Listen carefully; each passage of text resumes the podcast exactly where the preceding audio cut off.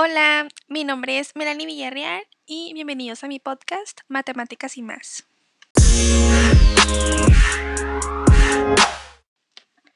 Hoy hablaremos sobre el álgebra en la educación primaria. Pero, ¿qué es el álgebra? Es la rama de las matemáticas en la cual las operaciones son generalizadas, empleando ya sean números, letras y signos que representan simbólicamente un número o otra entidad matemática.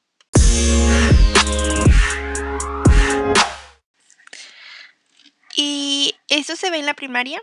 Sí, se ven diferentes contenidos como lo son las sucesiones numéricas geométricas, la razón y proporción, funciones lineales y cuadráticas, comparación de razones, uso de organizadores gráficos para análisis de problemas, el plano cartesiano, jerarquía de las operaciones, rectas numéricas, patrones de figuras geométricas, perímetros, áreas y volúmenes de figuras geométricas, así como porcentajes, gráficas de funciones y patrones numéricos.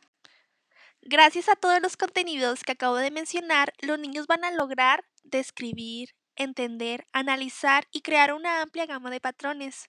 Van a poder describir y representar relaciones con tablas, gráficas y reglas. Lograrán analizar relaciones funcionales para explicar cómo un cambio en una cantidad provoca un cambio en otra. Usarán patrones y funciones para representar y resolver problemas. Podrán favorecer el desarrollo y uso del sentido numérico y del sentido operacional y podrán identificar y describir patrones y relaciones sobre los números y operaciones. Ahora vamos a hablar un poco sobre algunas estrategias metodológicas para la enseñanza del álgebra. Estas son secuencias integradas de procedimientos y recursos utilizados por el docente con el propósito de desarrollar en los estudiantes capacidades para la adquisición, interpretación y procesamiento de la información todo con el fin de promover aprendizajes significativos en los alumnos. Las estrategias deben ser diseñadas de modo que estimulen a los estudiantes a observar, analizar, opinar, formular hipótesis, buscar soluciones y descubrir el conocimiento por sí mismos. Su finalidad no debe ser la búsqueda de soluciones concretas para algunos problemas particulares, sino facilitar el desarrollo de las capacidades básicas de los conceptos fundamentales y de, las relaciones que pueda haber entre ellos.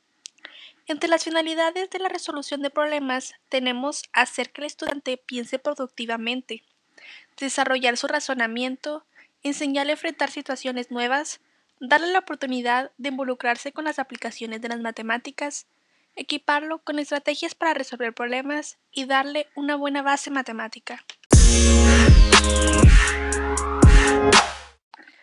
Un ejemplo puede ser el utilizar material concreto. Este es un método efectivo y además divertido para que los niños aprendan a resolver operaciones. Consiste en utilizar objetos concretos como palitos de helado, carritos o cualquier material que despierte el interés de los niños o que tenga a la mano y sirva de oportunidad para introducir o ampliar conceptos matemáticos. Otro ejemplo es aplicar las matemáticas en el entorno cotidiano. Los pequeños aprenden mejor con experiencias prácticas, por lo que es ideal enseñar las matemáticas en sus entornos de aprendizaje. El hogar y el aula están llenos de objetos cotidianos a través de los cuales los niños tienen la oportunidad de comprender conceptos y resolver operaciones algebraicas.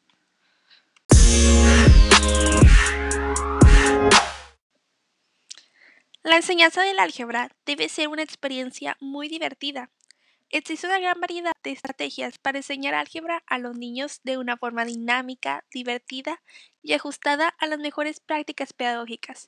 Solo es necesario que nosotros como educadores recurramos a nuestro talento creativo y a la investigación. Esto ha sido todo por el podcast del día de hoy. Espero y les haya hecho de mucha ayuda.